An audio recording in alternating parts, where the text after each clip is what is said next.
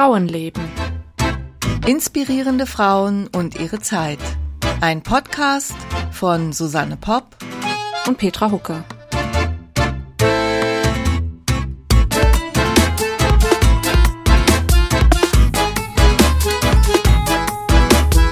Hallo Petra. Hallihallo. Hallo und äh, schönen guten Morgen nach München. Und nach Zürich zurück.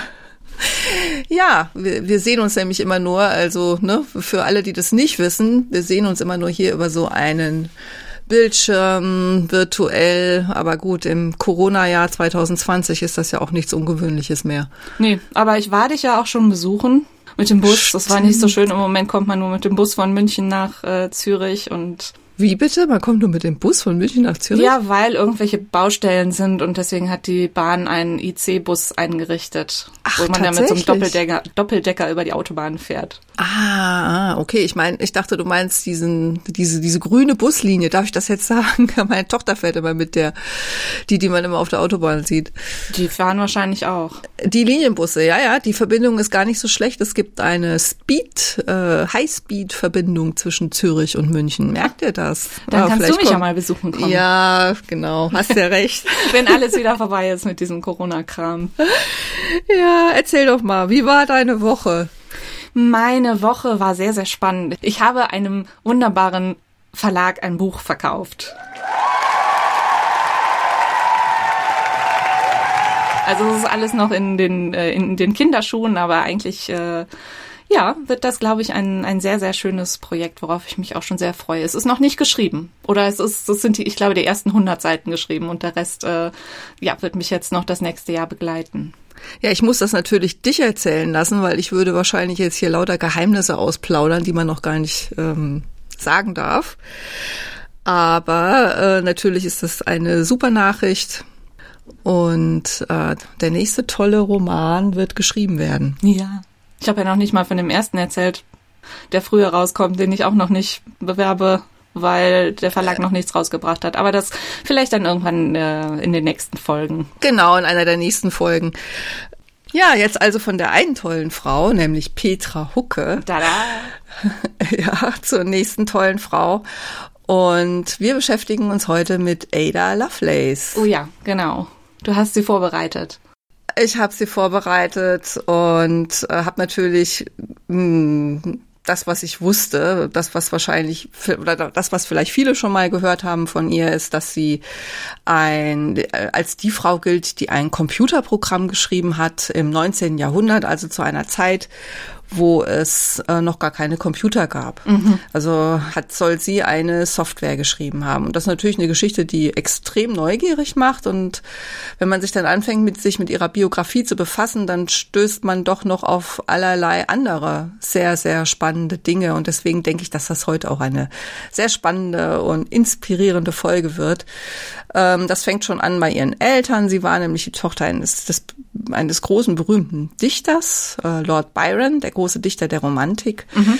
Und wenn man dann aber so guckt, als was sie noch bezeichnet wurde, da waren, da kommen, da fallen da noch ganz andere Begriffe. Also sie wird zum Beispiel bezeichnet als große Hysterikerin ja. äh, oder auch als größte Hure von ganz London. Ja. Und dann natürlich als Königin der Maschinen, als Zauberin der Zahl oder eben als äh, Programmiererin. Also es ist eine ganze Menge Etiketten, die ihr da anhaften. Und äh, Programmiererin ist nur ein Etikett davon. Und ja, deswegen wünsche ich euch oder wünschen wir euch viel Spaß und ich dir, Petra. Du darfst dich ja jetzt einfach zurücklehnen und zuhören. Das mache ich. Ich nehme meinen Tee.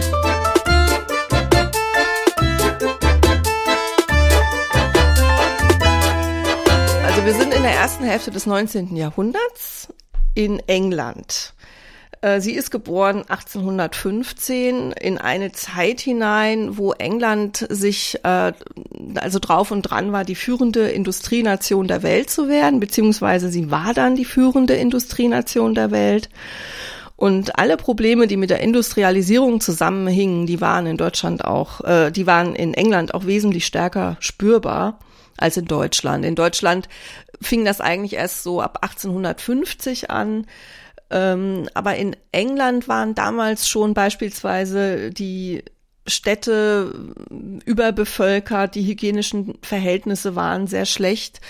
Ab 1830 wurden die ersten Eisenbahnen gebaut, der Bedarf an Kohle stieg und es gab eben einen Konflikt zwischen Adel und Bürgertum. Also der Adel galt als unmäßig und ausschweifend und äh, die bürgerliche Moral war eher streng äh, pietistisch, evangelikal.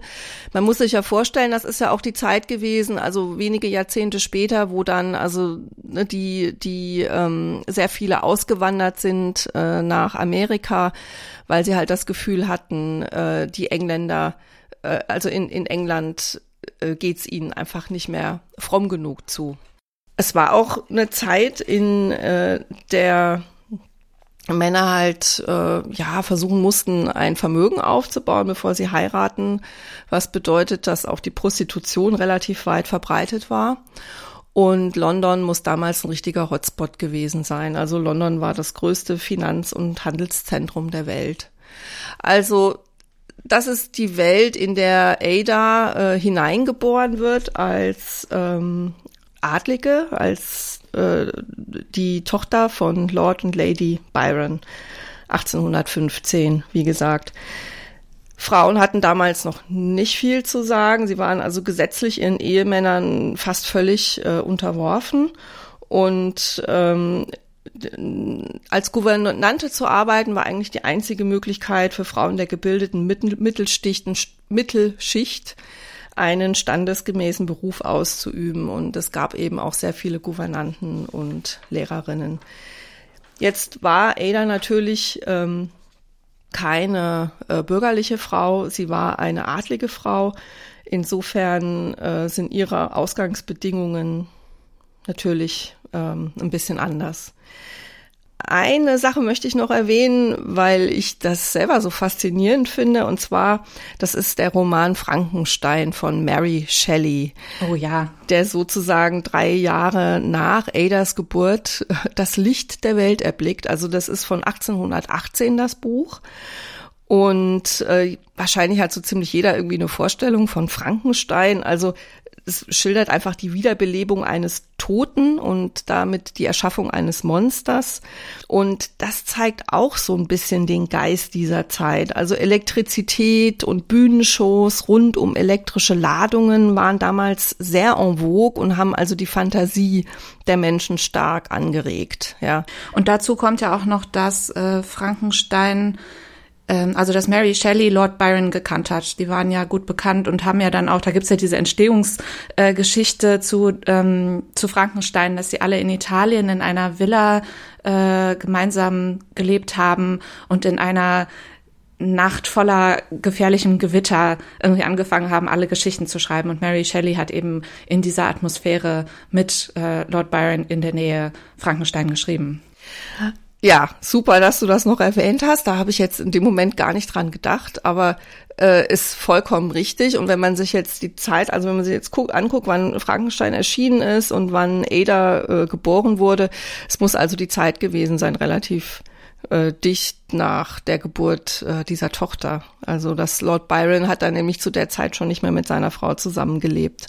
Und hat sich auch für seine Tochter nicht sonderlich interessiert, oder? Mm, ja, das lassen wir mal so als kleinen äh, Mini-Cliffhanger stehen. da kommen wir noch drauf. Okay. Ähm, also Ada, also Lord Byron war auf jeden Fall ein exzentrischer Charakter. Über den erzähle ich dann gleich auch noch ein bisschen was, weil muss man fast, man, man kann, man, man kann es eigentlich nicht weglassen, selbst wenn man sagt, äh, man sollte doch ihre Leistung äh, für sich sehen, ja. Aber ähm, Ada war auf jeden Fall auch ein ex exzentrischer Charakter, also nach damaligen und nach heutigen Maßstäben. Und äh, ihr Vater hatte ähm, einen, ja, der hatte fast, also damals schon unter seinen Zeitgenossen den Status eines Popstars, kann man vielleicht sagen. Also ein Popstar unter den Poeten und Schriftstellern. Also er war ein Vertreter der Romantik. Wir hatten es ja eben schon von Mary Shelley. Und alles, was er tat oder was er auch nicht tat, hat die Aufmerksamkeit äh, des Publikums erregt. Ähm, er war schon bekannt, als er ähm, geheiratet hat, und zwar, obwohl er noch, ähm, er war erst 27, äh, aber er war schon sehr berühmt, weil er sein Werk Child Harold's Pilgrimage ein paar Jahre vorher veröffentlicht hat. Und äh, dieses Werk schildert die Reisen eines jungen Mannes, der aus Enttäuschung über sein Luxusleben Zerstreuung in fremden Ländern sucht. Da kann man sich ja schon ein bisschen vorstellen, dass das durchaus auch autobiografische Züge hatte. So war es nämlich. Das hat er dann auch gesagt. Das sei eigentlich nur eine Variante seiner selbst. Und diese Geschichte bringt die Melancholie und die Enttäuschung zum Ausdruck, die von einer Generation empfunden wurde, die dieser ganzen Kriege, es waren gerade, ne, England hat gegen Frankreich gekämpft und hat sich am Unabhängigkeitskrieg in den USA beteiligt. Und die, die Leute waren einfach müde, die wollten keinen Krieg mehr führen. Und die wollten eben auch Zerstreuung und Ablenkung.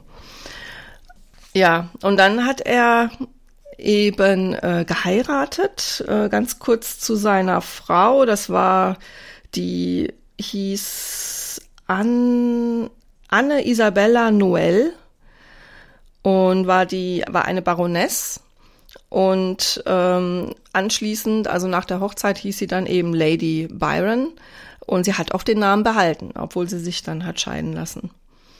Als Ada auf die Welt kam, waren er und seine Frau ungefähr ein, äh, ein Jahr verheiratet und die Zeit der Schwangerschaft, das war eigentlich auch die einzige Zeit, in der sie dann, also sie haben im Januar geheiratet, im Dezember war das Kind, kam das Kind. Und eigentlich war dieses Jahr die Zeit, in der die Eltern auch tatsächlich mehr oder weniger ähm, zusammengelebt haben. Anne Isabella, also die, die Mutter von Ada, war selber eine sehr gebildete Frau, also die Adligen hatten ja das Privileg, ähm, wenn die Eltern sich das leisten konnten und auch gewillt waren, konnten die ihren Kindern durchaus eine gute äh, Ausbildung äh, angedeihen lassen und sie wurde unterrichtet äh, zu Hause von Gouvernanten, aber unter anderem auch von einem äh, Universitätsprofessor der Universität Cambridge. Also sie war wirklich eine sehr, sehr gut ausgebildete Frau. Sie kannte sich aus in klassischer Literatur, in Philosophie, in Naturwissenschaft und auch in Mathematik. Ähm, der äh, Lord Byron hat ihr mal den Namen gegeben, Princess of Parallelograms. also auch die Mutter war, also äh, ich würde es ein bisschen so sehen, ich glaube, beide Eltern waren äh, extrem clever, waren sehr kluge Menschen und waren noch dazu auch sehr gebildete Menschen und waren noch dazu sehr, sehr eigenwillige Menschen, die äh, durchaus auch einige Privilegien äh, genossen.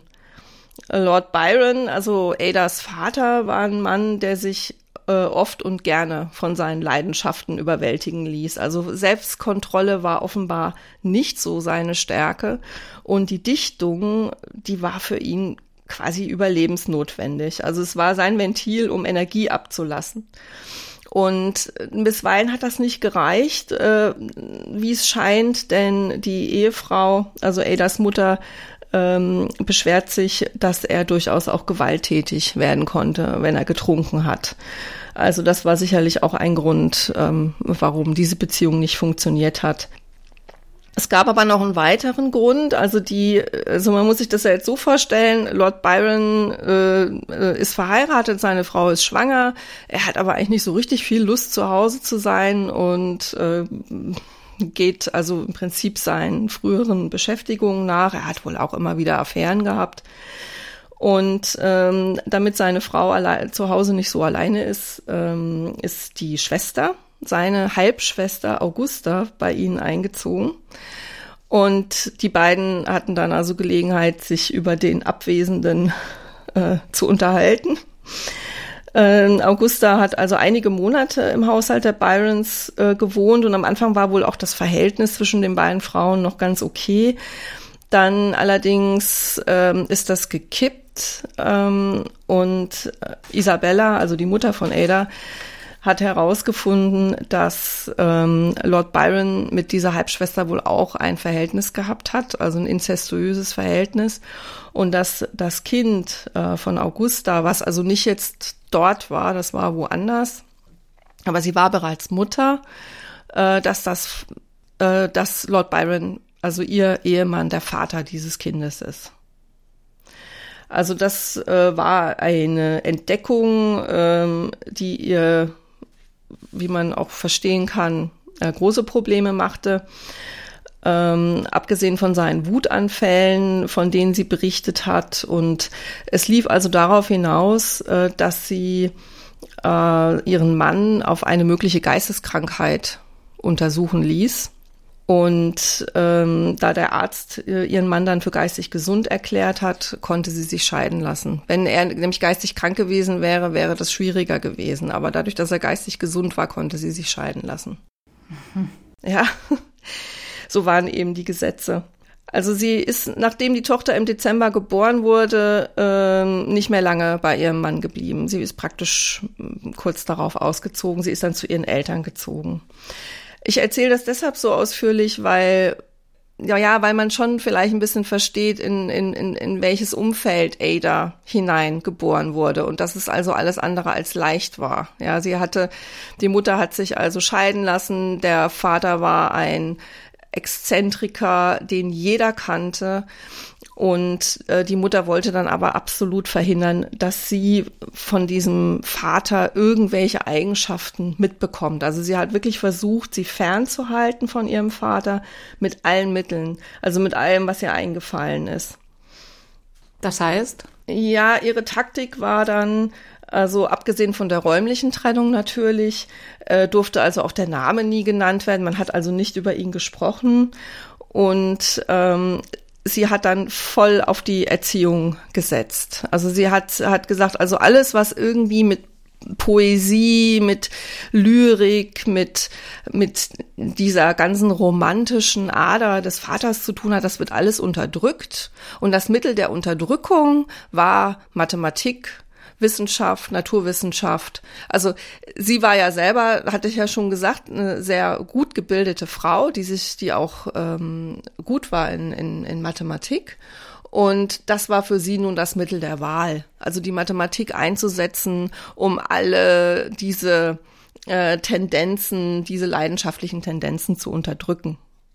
Am Anfang, die ersten paar Jahre, hat Ada noch Glück gehabt. Da war sie bei ihren Großeltern und die Großmutter war wohl sehr liebevoll mit dem Kind. Die hatten ein sehr gutes Verhältnis, äh, während die Mutter viel auf Reisen war. Also die hat das Kind da abgesetzt und ist ihrerseits sehr viel unterwegs gewesen. Und es war wohl ein sehr inniges Verhältnis, ähm, ein sehr liebevolles Verhältnis. Und als Ada so sechs oder sieben Jahre alt war, ist sie gestorben, die Großmutter. Und ähm, danach hat sich also die Mutter persönlich eben um alles gekümmert, ist aber auch weiterhin auch ihren eigenen Interessen nachgegangen. Also sie ist auch weiterhin sehr, sehr viel gereist. Und die Ada blieb dann zu Hause mit äh, Lehrern und Gouvernanten und ähm, musste sich also dem rigiden Erziehungssystem ihrer Mutter unterwerfen. Also die Mutter war schon fortschrittlich, ne, wenn man das jetzt so positiv sehen will. Also sie, sie hat sich auch äh, dafür eingesetzt, zum Beispiel, dass Schulen gegründet wurden, auch für Unterprivilegierte.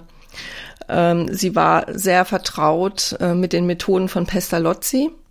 Das ist ja mhm. dieser Schweizer, das kennt man, kennt man auch heute noch. Pestalozzi-Schulen gibt es hier und da. Und das war damals sehr en vogue.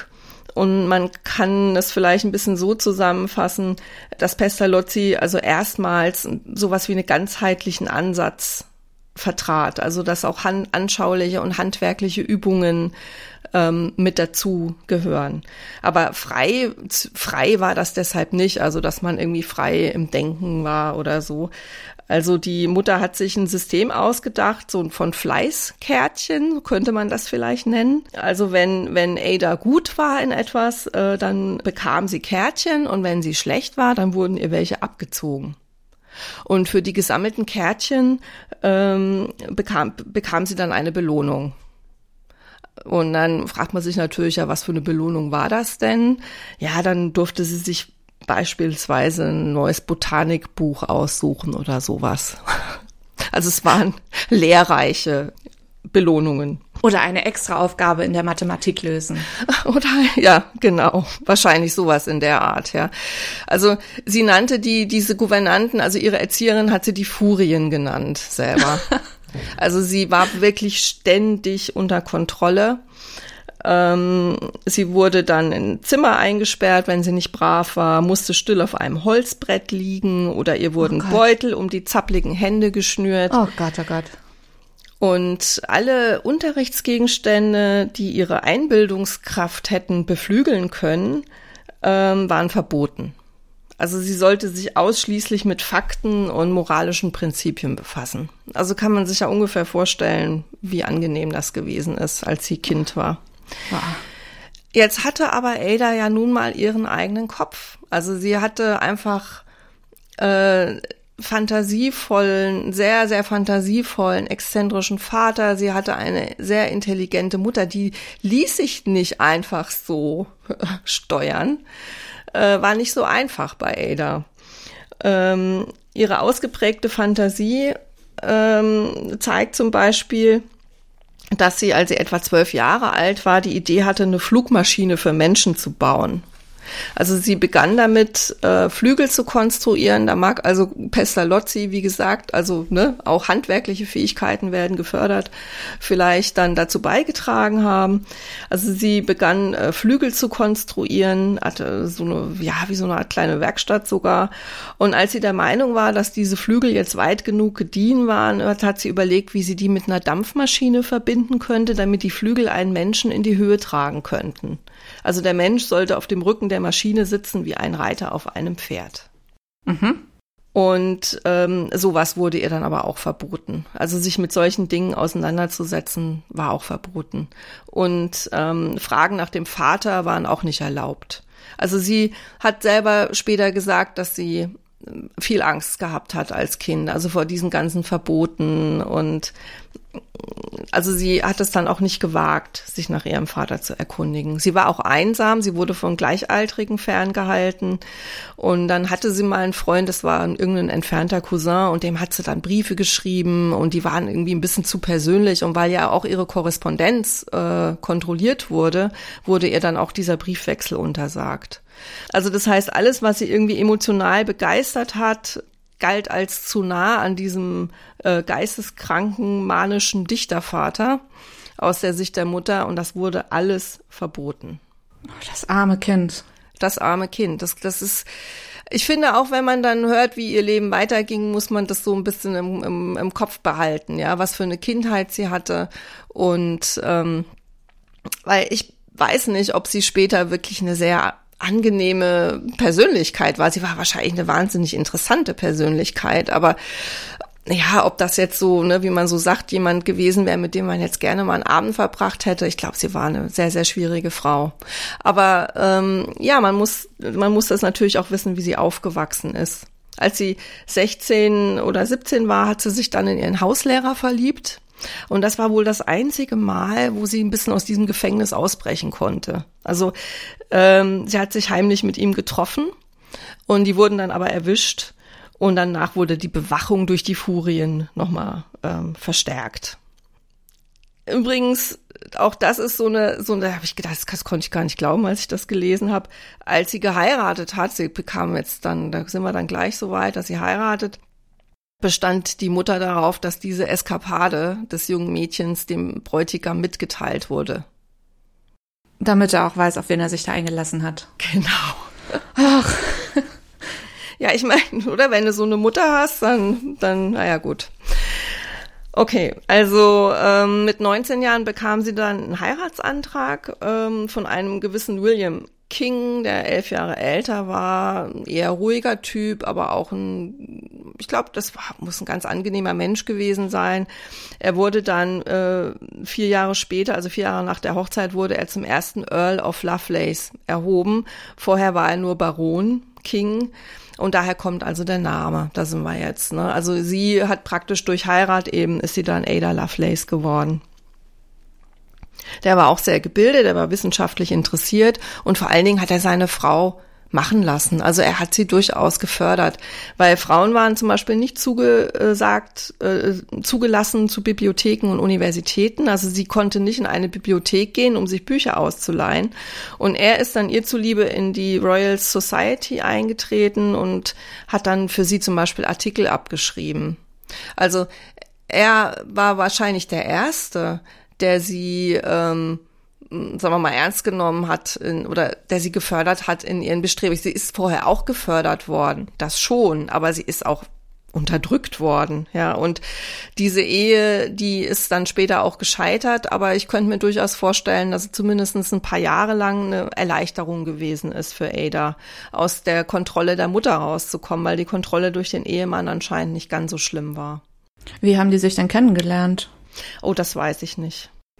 Aber gut, in Adelskreisen äh, ist man sich wahrscheinlich begegnet. Ne? Er war ja vorher auch adlig und äh, die haben sich ja, ja, man hat sich ja untereinander gekannt. Und die Mutter von Ada soll diesen Mann, also wahrscheinlich kommt da auch die Bekanntschaft her, übrigens sehr verehrt haben. Also und er sie auch. Also die hatten wohl ein sehr inniges Verhältnis, der Schwiegersohn und seine Schwiegermutter. Die haben sich also sehr, sehr gut verstanden. So, jetzt nach diesen ganzen äh, biografischen Details äh, kommen wir dann mal dazu, warum Ada eigentlich dann letztlich als Mathematikerin bekannt wurde, beziehungsweise als die Frau, die als erste ein Programm, also eine Software geschrieben haben soll. Ähm, dazu äh, müssen wir jetzt noch einen weiteren Charakter einführen, und zwar ist es Charles Babbage. Den kennt man auch. Äh, der war 24 Jahre älter, also nur, dass man so ein bisschen ein Gespür dafür bekommt. Also sie war schon noch ein junges Mädchen, als sie ihn kennenlernt. Das muss gewesen sein, kurz nach der Affäre mit dem Hauslehrer. Äh, hat sie also zum ersten, ist sie zum ersten Mal Charles Babbage begegnet. Und ähm, das hat sie dann vielleicht auch ein bisschen abgelenkt, könnte ich mir vorstellen. Sie hatte damals eine mütterliche Freundin, die Mary Somerville, das war eine schottische Astronomin und Mathematikerin, äh, die wahrscheinlich einen eigenen Podcast verdient. Äh, ich habe jetzt, ich kann jetzt da auch gar nicht so viel über sie erzählen, einfach nur, dass sie eine wissenschaftlich gebildete Frau war, die auch ihre Spuren in der Geschichte hinterlassen hat. Und diese Freundschaft hat Ada sehr viel bedeutet. Und sie haben sich auch persönlich äh, gesehen und sie hat sie auch unterrichtet und sie hat sie auch begleitet zu dieser ersten Begegnung mit äh, Charles Babbage und der Differenzmaschine. Also die gab es damals. Die Differenzmaschine war eine Rechenmaschine, die hauptsächlich die Grundrechenarten beherrschte oder eigentlich nur die Grundrechenarten beherrschte. Und Charles Babbage hat damals so Vorführungen gemacht. Ja, also der hatte wohl auch irgendwelche mechanischen Puppen konstruiert und sowas. Und in einem Raum stand eben dieser Apparat. Also der war, war so groß wie ein Schrank. Und ähm, da konnte man eben bestimmte Funktionen, also das war nur ein Vorführmodell sozusagen. Und Ada war super fasziniert. Also wenn die meisten dann irgendwann das Interesse verloren haben und sich also eher die mechanischen Puppen angeguckt haben, hat sie sich also brennend für dieses mechanische Wunderding äh, interessiert und hat auch sofort versucht, das Prinzip zu begreifen, nachdem diese Maschine funktioniert. Und sie begann dann äh, mit Charles Babbage äh, zu korrespondieren. Für ihn war das sehr interessant und auch hilfreich, weil sie war eine, äh, sie war adlig, sie hat ja dann wenige Zeit danach, hat sie ja dann auch geheiratet und er war bürgerlich und diese Kontakte in Adelskreisen, das war halt damals auch noch wichtig ähm, für ihn, weil er hat auch ständig Geld gebraucht oder er hat halt gute Kontakte gebraucht, um da seine Experimente äh, zu machen und auch zu finanzieren. Das hat ja auch alles viel Geld gekostet. Die Difference Engine hat er gebaut, um komplexe Tabellen zu berechnen. Also das war damals sehr wichtig, beispielsweise für die Schifffahrt oder auch fürs Versicherungswesen, was damals aufkam. Also man hat das alles mit Tabellen gemacht, indem man das dann ablesen konnte und diese Tabellen mussten halt von Hand berechnet werden und die Maschine hätte das ersetzen können, wenn sie dann voll funktionsfähig gewesen wäre. Das britische Parlament war durchaus interessiert und hat das gefördert, aber der Charles Babbage hat dann selber das Interesse dran verloren. Es war ihm irgendwie zu einseitig, diese Rechenmaschine, die die Grundrechenarten beherrschte. Und das war halt das Problem. Ähm, dass äh, das Parlament dann wiederum so ein bisschen gedacht hat, naja, was ist denn das für einer? Jetzt haben wir dem da so viel Geld gegeben und er kommt nicht zu Potte. Und er hatte dann danach eigentlich immer finanzielle Probleme, seine weiteren Entwicklungen ähm, zu finanzieren. Und Ada äh, hat ihm dabei geholfen im Rahmen ihrer Möglichkeiten. Also wie gesagt, das ist jetzt ein bisschen parallel. Sie lernt ihn kennen, als sie noch nicht verheiratet ist. Dann heiratet sie. Sie kriegt dann auch Kinder. Sie hat drei Kinder.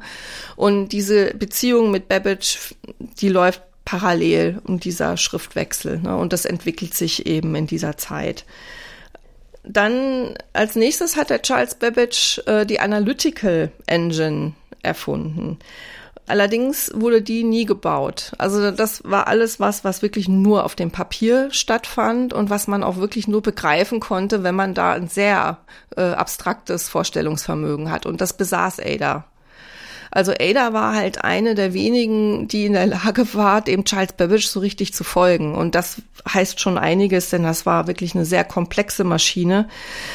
Das komplizierteste, was es damals gab, das waren so Lochkarten in Webstühlen. Also du hast doch bestimmt schon mal in, in so, so einen Brokatstoff gesehen, ne? so diese Jacquardstoffe. Mhm. Äh, und die kamen damals auf, die wurden immer komplizierter und diese Webstühle, auf denen die gewebt wurden, die wurden mit Lochkarten gesteuert. Also das heißt, es waren schon so eine Art ne, Programme, die haben dann haben einfach die Lochkarten haben dann angegeben, welche äh, Fäden sich heben und wo der Schuss und ja, was weiß ich, da müsste man jetzt aufs, auf den Webstuhl eingehen. Die haben äh, das also automatisiert. Und diese ähm, Analytical Engine, die arbeitete eben zumindestens in der Theorie auch mit Lochkarten wie gesagt, alles nur auf dem Papier. Es gab dann einen Vortrag in äh, Italien, in Turin, vor irgendwelchen italienischen Wissenschaftlern, weil die englische Gesellschaft ist oder auch das Parlament, das britische Parlament ist schon ein bisschen ungeduldig geworden und wollten ihn nicht mehr so richtig zuhören. Dann ist er nach Italien gegangen, hat seine Maschine dort vorgestellt. Und da gab es einen jungen äh, italienischen Naturforscher, der dann dazu einen Artikel geschrieben hat auf Französisch. Der hieß äh, Menabrea, Luigi Federico Menabrea. Und Ada, äh, die mittlerweile also drei Kinder hatte, die alle noch sehr klein waren. Das kleinste war ein Jahr und das nächste war, glaube ich, drei und vier. Ada äh, war viel zu Hause äh, mit den Kindern und mit ihren Pflichten als Hausfrau und Mutter beschäftigt und hat sich fürchterlich gelangweilt. Und sie kam dann auf die Idee, diesen Artikel zu übersetzen. Und Charles Babbage ähm, hat dann noch gesagt, ja, warum sie eigentlich nicht selber einen schreibt, einen Artikel. Sie würde die Maschine ja doch sehr gut kennen. Und das war vielleicht auch das, der ausschlaggebende Grund dafür, dass sie dann tatsächlich einen umfangreichen Anhang erstellt hat zu der Maschine. Ähm, äh, nicht zu der Maschine, ein Anhang zu diesem Artikel, der dann im, im Nachhinein, also der dann wesentlich länger war als der ursprüngliche Aufsatz. Und es ist eigentlich dieser Aufsatz, für den sie dann so ähm, berühmt geworden ist. Wo wurde der veröffentlicht? Mm, das ist jetzt eine gute Frage. Das, also in irgendeinem Wissenschaftsjournal oder Das sowas. müssen wir dann noch nachreichen. Also wo wurden damals solche Sachen veröffentlicht? Das, das kann ja wahrscheinlich in irgendwelchen wissenschaftlichen Publikationen muss das gewesen sein. Äh, erschien allerdings anonym, mhm. äh, nur mit ihrem Namenskürzel AAL und die äh, Ada schrieb an Babbage, die Ergänzung der Initialien seien ein Vorschlag von Lord L, also von ihrem Mann. Der hat immerhin gesagt, hier wenigstens dein Namenskürzel soll drauf. Ansonsten hätte man einen Aufsatz einer Frau eigentlich nicht veröffentlicht. Also mit Namen, mit vollem Namen, das da dazu zu schreiben, das war praktisch unmöglich. Und jetzt in diesem Beitext zu der Übersetzung äh, steht also auch quasi diese also es sind beispielhafte Handlungsanweisungen für die Analytical Engine und das ist quasi das, was dann später als Programm bezeichnet wurde. Was, was sie eben erkannt hat, und sie klopft sich auch ein bisschen selber auf die Schulter und sagt, sie sei visionärer als Babbage selbst, war einfach die weiterführende Bedeutung dieser Maschine. Also und das sind äh, zum Teil äh, Ausführungen, auf die sich dann auch spätere Computerpioniere äh, beziehen. Sie erkennt einfach, dass es eine, sagen wir, dass, dass die Maschine die bloße Zahlenwelt hinter sich lässt. Dass es also auch ein, ähm, dass man die Zahlen auch ersetzen kann durch Symbole und dass die Maschine im Prinzip algebraische Muster webt, so wie der Webstuhl Blätter und Blüten webt, webt sie algebraische Muster. Und diese Muster können auch stellvertretend stehen für etwas anderes, also beispielsweise für Musik. Also sie erkennt, dass solch eine Maschine im Prinzip auch geeignet wäre, um Musik zu kombinieren, so als als ähm, oder andere symbolische Resultate. Aber das ist alles weiterhin theoretisch, weil diese Maschine nie gebaut wurde, richtig? Alles komplett theoretisch. Ähm, also mit ihren Worten, sie sagt, sie erkennt, dass man mit anderen Dingen operieren kann als mit Zahlen, nämlich wenn man Objekte findet, deren grundlegende Relation zueinander sich durch Relationen der abstrakten Wissenschaft der Operationen ausdrücken und die sich zugleich an die Arbeitsweise der Mechanik anpassen ließen. Also ich das ist jetzt einfach mal ein Zitat, damit man auch sieht, das war schon eine sehr, also abstrakte äh, Ebene, auf der die sich da ausgetauscht haben.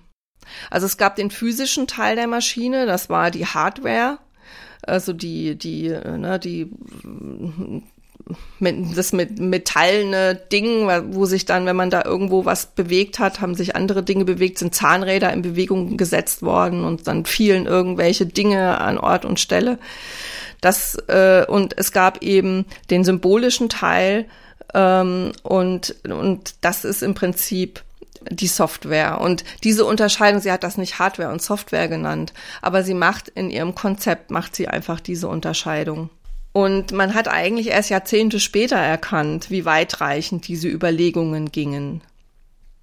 Und äh, es war halt so, dass diese Ausführungen das äh, Fassungsvermögen, das Begriffsvermögen der meisten Zeitgenossen einfach überstiegen ähm, hat. Also die, äh, die ich, also ich kann es ich kann's auch kaum kaum begreifen, ja.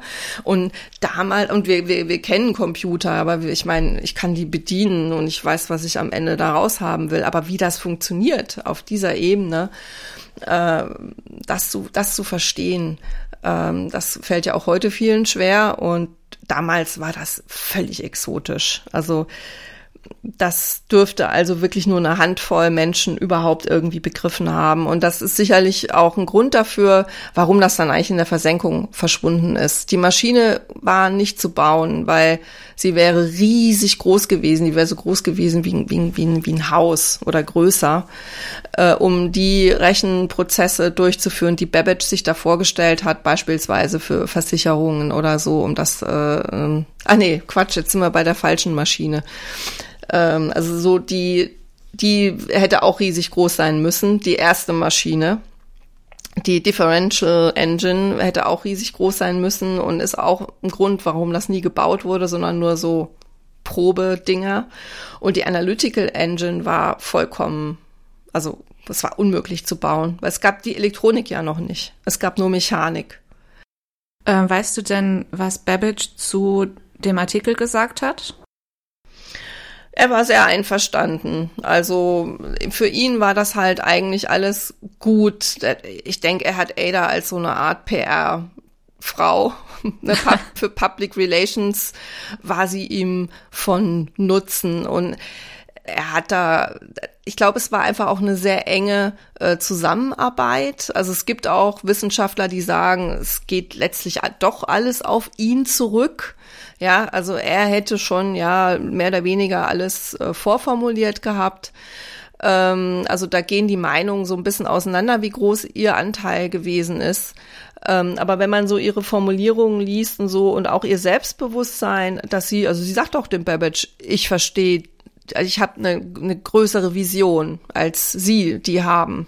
Äh, Ne, also äh, sie, sie sieht es auf jeden Fall so, dass ihr Anteil sehr groß ist. Und ich glaube auch nicht, dass er ihr da widersprochen hat. Mhm. Also für ihn war alles gut, was irgendwie ähm, ihn auch so ein bisschen im Gespräch gehalten hat und wo er dann vielleicht auch wieder ein bisschen ähm, Geld generieren konnte. Ich nehme mal an, dass er dann schon auch an anderen Erfindungen gearbeitet hat, weil die Analytical Engine war ja nicht zu ähm, bauen. Also es war ja unmöglich. Irgendwo, irgendwoher musste er ja dann auch irgendwie an Geld kommen. Danach passierte in ihrem Leben eigentlich nicht mehr wahnsinnig viel. Sie ist ziemlich krank gewesen, also sie war, wie gesagt, äh, Mutter, sie hatte die Kinder, aber ähm, das, das, ich glaube, auch in dieser Generation war das alles schwierig, war sehr schwierig. Sie hat sich mit ihrem Ehemann auseinandergelebt. Ähm, sie soll dann auch wieder dafür gesorgt haben, ihrerseits, dass die Kinder nicht viel mit dem Vater zu tun hatten. Also es hat sich so ein bisschen wiederholt eigentlich, ne, diese Ablehnung des, des Vaters was eigentlich wirklich sehr, sehr tragisch ist. Sie hat dann eben auch, äh, wie gesagt, sie war krank, sie begann dann Opium und Laudanum zu nehmen gegen die Schmerzen. Ja, sie war labil, würde man vielleicht sagen, und hat alles Mögliche versucht, um ihre Nerven zu therapieren. Damals gab es dann so Sachen wie den Mesmerismus, also Heilen mit Magnetismus oder die Phrenologie, wo man irgendwie die Köpfe vermessen hat und dann geguckt hat ne, oder versucht hat, irgendwie vom äh, der Kopf vorn aufs Gehirn zu schließen. Und dann hat sie versucht rauszufinden, wo äh, ihre Probleme herkommen in ihrem Gehirn. Und so. Also sie, sie war sehr aufgeschlossen für alle möglichen äh, ähm, ja, Strömungen der damaligen Zeit, ob die jetzt hm, ähm, nachhaltig waren oder nicht, äh, dahingestellt. Das konnte sie ja auch noch nicht wissen, aber sie war offen für alles, was irgendwie ihr über den Weg gelaufen ist. Und ist auch Scharlatan äh, durchaus aufgesessen. Also so abgeklärt war sie eben nicht, ne, dass sie also alles nur mit Logik, sondern sie war schon auch ein sehr emotionaler Mensch. Sie hat dann auch äh, langsam aber sicher finanzielle Probleme gekriegt, weil sie auch spielsüchtig wurde. Sie hat dann wohl mit Pferdewetten, hat sie sehr viel Geld durchgebracht und hat zweimal, heißt es, ihren Familienschmuck verpfändet, um an Geld zu kommen. Und ähm, jetzt sind wir wieder bei Lord Byron, der mittlerweile gestorben war, also der lebte nicht mehr aber sie hat also seit ihrer Hochzeit eigentlich Zugang zu seinem Werk gehabt. Seit ihrer Hochzeit mit 19 Jahren. Vorher ja nicht. Also fast 20 Jahre ist sie praktisch vaterlos aufgewachsen. Als sie dann 19, 20 war, hat sich ihr auf einmal diese Welt von diesem Lord Byron erschlossen. Aber sie hat dann ein äh, Bild geschenkt bekommen, was sie also nur mit Samt verhängt kannte. Grüner Samt soll da immer drüber gehangen, waren, äh, gehangen sein, als sie noch ein Kind war. Und als sie geheiratet hat, hat ihre Mutter ihr das geschenkt. Und das hing dann also bei ihr. Ein Porträt von ihm. Ein Porträt oder? von ihm, genau, mhm. genau. Sie hat dann auch einmal eine Woche im Familienschloss des Vaters verbracht und ich kann mir schon vorstellen, dass sie vielleicht äh, erkannt hat, dass auch da eine gewisse Seelenverwandtschaft vielleicht da war oder sie hat vielleicht auch Dinge hineininterpretiert in ihren Vater, ähm, weil sie konnte sich ja mit ihm nicht wirklich auseinandersetzen. Sie konnte sich eigentlich nur mit, mit dem Werk auseinandersetzen. Und weil du ja auch am Anfang gesagt hast, er sei nicht wirklich interessiert gewesen an seiner Tochter. Also auf jeden Fall hat er eine Art, sagen wir mal, vielleicht schon eine Art romantische mm, Beziehung zu ihr gehabt. Äh, das war vielleicht auch einfach, weil er ja mit dem schreienden Kind nichts zu tun hatte. Da konnte er sich ja auch sehr schön ne, aus der Entfernung ähm, eine, eine Beziehung zu ihr ausmalen. Aber sie hat sich neben ihm bestatten lassen. Äh, in Nottingham ist sie begraben neben ihrem Vater. Sie ist nicht sehr alt geworden. Ich glaube keine 40. Und da waren auch ihre Kinder noch ganz klein, als sie starb. Ich wollte jetzt gerne zum Abschluss noch ein äh, Gedicht äh, vorlesen von Lord Byron. Äh, das sind die letzten Verse des dritten Gesangs von Child Harolds Pilgerfahrt, die Byron für die besten hielt, die er je geschrieben hat. Und damit wollen wir dann auch schließen. Doch wenn sie starren Hass als Pflicht dich lehren, du wirst mich lieben. Wenn sie auch von dir wie ein Fluch selbst meinen Namen wären, wie ein verwirktes Anrecht, würden wir auch durch das Grab getrennt, du bliebest mir, du wirst mich lieben. Und trotz allen Strebens, ob man mein Blut mit eifersüchtiger Gier aus deinem Herzen sög, es ist vergebens. Du wirst mich lieben, treu dem Heiligsten des Lebens. Romantisch. Ja, das fasst eigentlich noch mal so ein bisschen zusammen, wo wir ganz am Anfang drüber gesprochen haben, diese romantische Seite. Ja, aber es ist genau das, äh, äh was du sagst, wenn er nicht vor Ort ist, sondern seine Tochter von fern idealisieren kann, weil er das große Dichtergenie sich nicht mit dem Alltag auseinandersetzen kann. Richtig. Und umgekehrt, ne? wenn du dann im Nachhinein, ohne deinen Vater hier kennengelernt zu haben, genau. solche Dinge liest, dann geht dir ja auch das Herz auf. Du hast gedacht, du hast keinen Vater oder du hast gedacht, dein Vater ist ein Monster, weil dir das dein Leben lang erzählt wurde. Und dann setzt du dich mit dem Werk auseinander und stellst fest, alle Welt verehrt ihn und hebt ihn auf einen Sockel. Wie soll man sich dem entziehen? Ist ja un eigentlich unmöglich. Hatte er eigentlich noch andere Kinder? Ich weiß es ehrlich gesagt gar nicht. Also was, sehr wahrscheinlich, weil er ja viele rumkommt, äh, viel rumgekommen ist. Genau, genau. Aber ich habe jetzt Lord Byron bewusst eigentlich nur als in dem Zusammenhang, dass er halt ihr Vater war und was er für ein Mensch so war, und, und hab, wollte jetzt aber nicht zu viel über die Biografie erzählen, es lenkt ja dann auch ab. Ich glaube, wir haben so schon ziemlich lang gebraucht. wir haben schon lang gebraucht, aber was ich mich jetzt noch frage, du hattest am Anfang erzählt, sie wurde als Hure bezeichnet und als hysterisch und so weiter. Was hatte ja. es denn eigentlich damit auf sich? Hatte das damit zu tun, dass sie gewagt hatte, etwas zu publizieren? Nein, das glaube ich nicht. Aber nee, das wusste man ja nicht, dass das von ihr war. Genau, das glaube ich nicht, weil, weil nur wenige die das ja überhaupt verfolgt haben. Ne? Ich glaube, das bezieht sich schon auf die letzten Jahre ihres Lebens. Also nach äh, die auch die die Zeit, wie gesagt, als sie diese dieses diesen Aufsatz veröffentlicht hat, waren die Kinder noch sehr klein. Ähm, das heißt, sie war erst mit den Kindern beschäftigt, dann mit dem Aufsatz, der sie sicherlich einige Monate beschäftigt hat. Und ich denke danach, dass diesen Ruf, den hat sie sich hauptsächlich danach erworben, weil sie hat sich ja dann auch getrennt von ihrem Mann und ich glaube, sie hat auch einfach nichts ausgelassen. Also sie hat dann irgendwie versucht zu leben, ja, mhm. und irgendwie aus dem Leben möglichst viel rauszuholen und ist in Gesellschaft gegangen, ist ausgegangen, äh, war dann aber auch wiederum sehr krank, hat dann eben viele Medikamente genommen und immer wenn es ihr dann besser ging, hat sie einfach ne, versucht, das Leben mit beiden Händen zu greifen und so ist ja auch zu erklären, dass sie dann in diese finanziellen Probleme geraten ist. Und das bezieht sich dieses die größte Hure von ganz London oder die Hysterikerin. Ich glaube, den Ruf hat sie sich erworben in der Zeit, nachdem sie den Aufsatz geschrieben hat, bis sie gestorben ist. Okay, verstehe. Mhm. Das ist Nein, dann bezeichnen wir sie lieber als die erste Programmiererin. Ja, oder die Poetin der Mathematik. Das Ach, ist schön. der Untertitel von der Biografie, die ich gelesen habe. Das werden wir dann alles äh, unten in die Shownotes schreiben, falls es jemand äh, nachlesen möchte. Und wir hätten sie auch gut vor Ort gebrauchen können, gerade, weil du dich äh, vor unserer Aufnahme noch äh, beschwert hast, dass deine Software nicht so richtig funktionierte. Oh ja, oh ja. mein, passt also heute sehr gut. Mein Drucker hat sich nicht mehr verstanden mit meinem Computer. Es ist, äh, na. Ja, gut.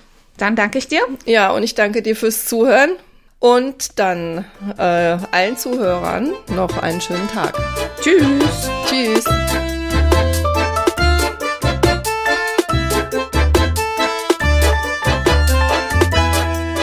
Wenn euch diese Folge gefallen hat, findet ihr unter frauenleben-podcast.de weitere Informationen und Blogartikel zu unseren inspirierenden Frauen und ihr erfahrt auch mehr darüber, wer wir so sind und was wir außer Podcasts noch machen, nämlich zum Beispiel historische Romanbiografien und andere Bücher zu schreiben.